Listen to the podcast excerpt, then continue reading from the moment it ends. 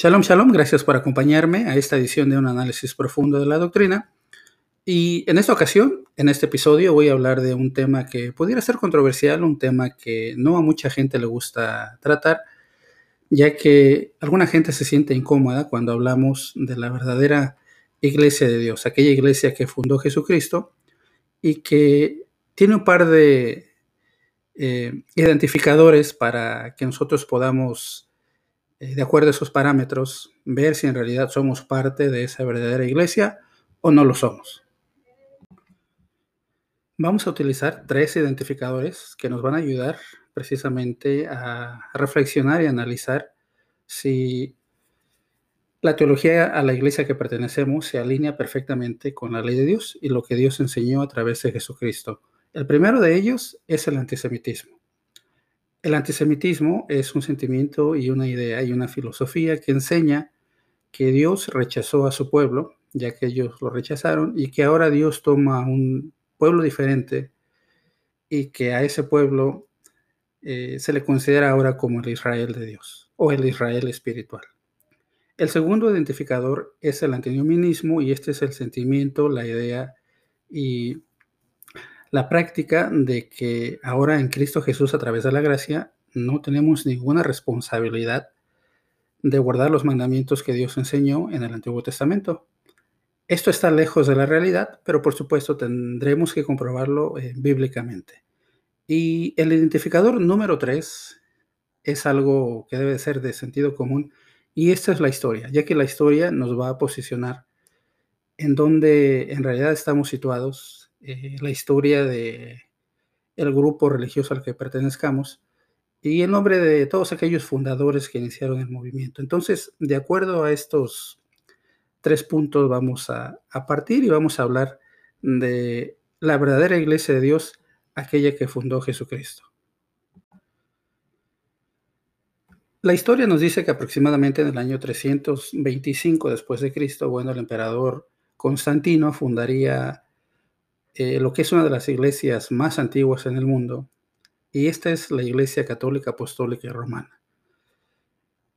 La historia nos enseña también que el emperador, en su supuesta conversión al cristianismo, pues va a acomodar de alguna manera los mandamientos que habían enseñado los discípulos y podemos ver a través de la historia que en realidad la iglesia se paganizó y que como consecuencia de todos estos cambios doctrinales, pues tendríamos que analizar nuevamente a la luz de las Sagradas Escrituras si lo que esta iglesia y las otras iglesias que existen hasta el día de hoy en realidad enseñan eh, lo que Dios enseñó y lo que Jesucristo vino a, a enseñarnos también para reforzar esos mandamientos que Dios no solamente le dio al pueblo de Israel, sino a toda la humanidad. Así es que bueno, voy a darles una lista de diferentes iglesias, eh, su fundador y aproximadamente el año en que fueron fundadas. La primera es la Iglesia Católica Apostólica Romana. Esta fue fundada por el emperador Constantino y fue aproximadamente en el año 325 después de Cristo. Después de ahí hacemos un salto gigantesco hasta el año 1517 después de Cristo y se funda la Iglesia Luterana a través de Martín Lutero el padre del protestantismo. Como número tres tenemos a la iglesia navalista. Su fundador fue Nicolás Stack y esta iglesia fue fundada en 1524, por supuesto después de Cristo. La siguiente es la iglesia episcopal y esta fue fundada nada más y nada menos por el rey Enrique VIII. Esto sucedió aproximadamente en el año 1527 después de Cristo. La siguiente iglesia es la iglesia unitaria. El nombre de su fundador fue Colarius y esto fue aproximadamente en el año 1540. La siguiente es la congregacionalista, fundada por Robert Brown en, el año de 1583. Después, ya en los Estados Unidos de Norteamérica, se funda la Iglesia Bautista. Su fundador tuvo como nombre Roger Williams y este personaje fundó la iglesia en el año 1683. Siguiendo con la lista, bueno, tenemos la iglesia de los cuáqueros, que fue fundada por Georgie Fax en 1648. Después le sigue la Iglesia Metodista Episcopal, fundada por John uh, Wesley en el año de 1739. La siguiente es la Iglesia de los Libres Pensadores, que fue fundada por Benjamin Randall en el año de 1780. Después es la Iglesia Campbellista, y esta surge a, eh, a, partir de su fundador, que fue Alex Campbell, en el año de 1813.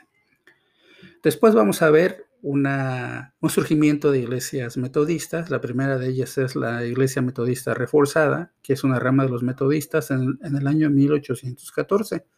Después surge otra que es la Sociedad Metodista y también surge de la rama metodista en 1820. Después se desprende otra rama de los metodistas y esta se hace llamar con el nombre de metodista protestante. Esto se da en el año 1830. Después encontramos una iglesia eh, comúnmente conocida como la Iglesia de los Mormones, que fue fundada por Joseph Smith en 1830. Y después surge la Iglesia de los Testigos de Jehová, que fue fundada por el juez Rutherford en el año 1830 después. Eh, la siguiente iglesia es la Iglesia Bautista del Séptimo Día, y esta fue fundada por una conferencia general en el año de 1833, por supuesto después de Cristo. En este periodo de, digamos, 20 años, surgen 6, 7, 8 movimientos, y estos se dan ya que cada uno de ellos había sido parte de una iglesia anterior a ellos y por alguna razón, no gustándoles la doctrina, se habían desprendido de lo que había sido su iglesia madre. La siguiente iglesia que aparece es la iglesia presbiteriana y esta surge a través de una asamblea general en el año 1840. Después resurge otra ramificación de la iglesia metodista y esta es en base a unos delegados metodistas y esta separación se da en 1843 después de Cristo. Después viene la iglesia adventista del séptimo día con Helen Golden White en el año 1844 y seguida de esta la más reciente es la iglesia pentecostal, fundada por Aarón Joaquín en 1906.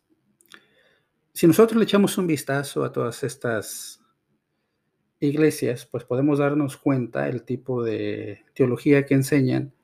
Y es aquí donde yo quisiera invitarles a que hiciéramos una reflexión y un estudio profundo y analizar a la luz de las Sagradas Escrituras si toda la doctrina que estas iglesias enseñan va alineada con la ley que Dios le dio primeramente a su pueblo Israel y después a su iglesia. Tendríamos que analizar y ser sinceros eh, con nosotros mismos, analizar la historia y no engañarnos y decir que nuestra iglesia o aquella o esta o lo de allá o más allá es en realidad la iglesia verdadera que fundó Jesucristo, cuando la historia nos enseña precisamente el momento del nacimiento de todas y cada una de estas iglesias. Así es que ninguno de nosotros estamos exentos hasta estos momentos de decir que nuestra iglesia tal vez es la verdadera iglesia de Dios, porque creo que el decir esto eh, es algo que en realidad tendríamos que ver a través de un microscopio, en realidad ver si nuestra manera de pensar, nuestra manera de, nuestra teología, nuestra práctica y entendimiento de los mandamientos en realidad es aquella que enseñó Jesucristo a su iglesia. Así que bueno, hasta estos momentos hemos tocado el punto histórico para poder situar perfectamente en qué momento de la historia surgen las iglesias más proliferantes en, nuestros días.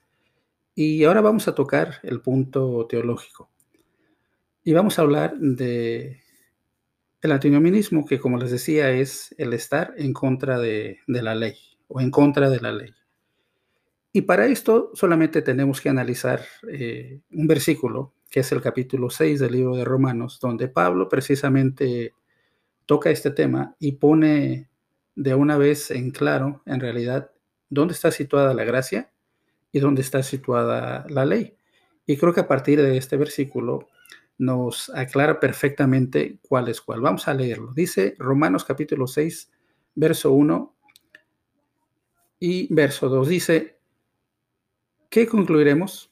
Vamos a persistir en el pecado para que la gracia abunde? De ninguna manera. Nosotros que hemos muerto al pecado, ¿cómo podemos seguir viviendo en él? Es decir, Pablo reconoce que el hecho de que estemos bajo la gracia, esto no nos da ningún derecho ni sobrepuja la ley de Dios. La ley de Dios es una ley eterna y de hecho nuestro maestro y Mesías dice en el capítulo 5 de Mateo versículo 17, yo no vine a abrogar la ley ni los profetas, yo no vine a abrogar, sino más bien a cumplir. Y el siguiente versículo nos, nos dice también el maestro que en realidad cualquier persona que no enseñe los mandamientos, aunque sea uno de los más pequeños de los mandamientos como es, será llamado el más pequeño en el reino de los cielos. Y en realidad lo que nos dice el maestro tiene sentido. Nadie, absolutamente nadie, podría decirnos que la ley de Dios es obsoleta, simple y sencillamente porque alguna persona religiosa en el pasado lo cree así. De hecho, uno de los grandes promotores de esta idea fue Martín Lutero, sí, precisamente el padre de la iglesia en 1517, al protestar contra la iglesia católica y al fundar el luteranismo. Y Martín Lutero tenía una idea, estaba obsesionado porque, eh, de acuerdo a lo que encontró en la Sagrada Escritura, el texto aquel que dice que el justo por la fe vivirá. Y Martín Lutero deduce que entonces el justo no está obligado a guardar ninguno de los mandamientos de Dios. Toda esta manera de interpretar las Sagradas Escrituras, bueno, va en contraste con lo que en realidad la palabra de Dios nos dice, ya que podemos ver como ejemplo lo que dice Apocalipsis 14, versículo 12, y dice lo siguiente, aquí está la paciencia de los santos, los que guardan los mandamientos de Dios y la fe de Jesús, y este es un testimonio en el cual podemos encontrar que eh, Juan el revelador, bueno, tiene en cuenta que la paciencia de los santos, los mandamientos de Dios, todos aquellos que los guardan, y la fe de Jesús son en realidad tres factores que son importantes para todos aquellos que se consideran como la verdadera iglesia de Dios. Y bueno, aquí vamos a ver eh, otro de los sellos que identifican eh, a cualquier denominación religiosa que a la luz de las Sagradas Escrituras quisiera saber si en realidad es parte o no de la verdadera iglesia, y esto es el antisemitismo. El antisemitismo, como les decía, es el sentimiento, la idea y la práctica de que Dios desechó completamente al pueblo de Israel y algunos utilizan, por ejemplo, los evangelios para decir que como los judíos en el tiempo de Jesús lo rechazaron, entonces Dios los rechazó a ellos como pueblo y levantó otro pueblo, otro, otro grupo de personas, ahora de origen gentil, y que ellos ahora son el Israel espiritual. Esa idea del Israel espiritual es una idea que provino del catolicismo y que en realidad fue promovida por uno de los papas en el siglo VI y que a través de esta teología, bueno, lo que trataba de hacer es adjudicarse al verdadero puesto de, de Israel como pueblo de Dios.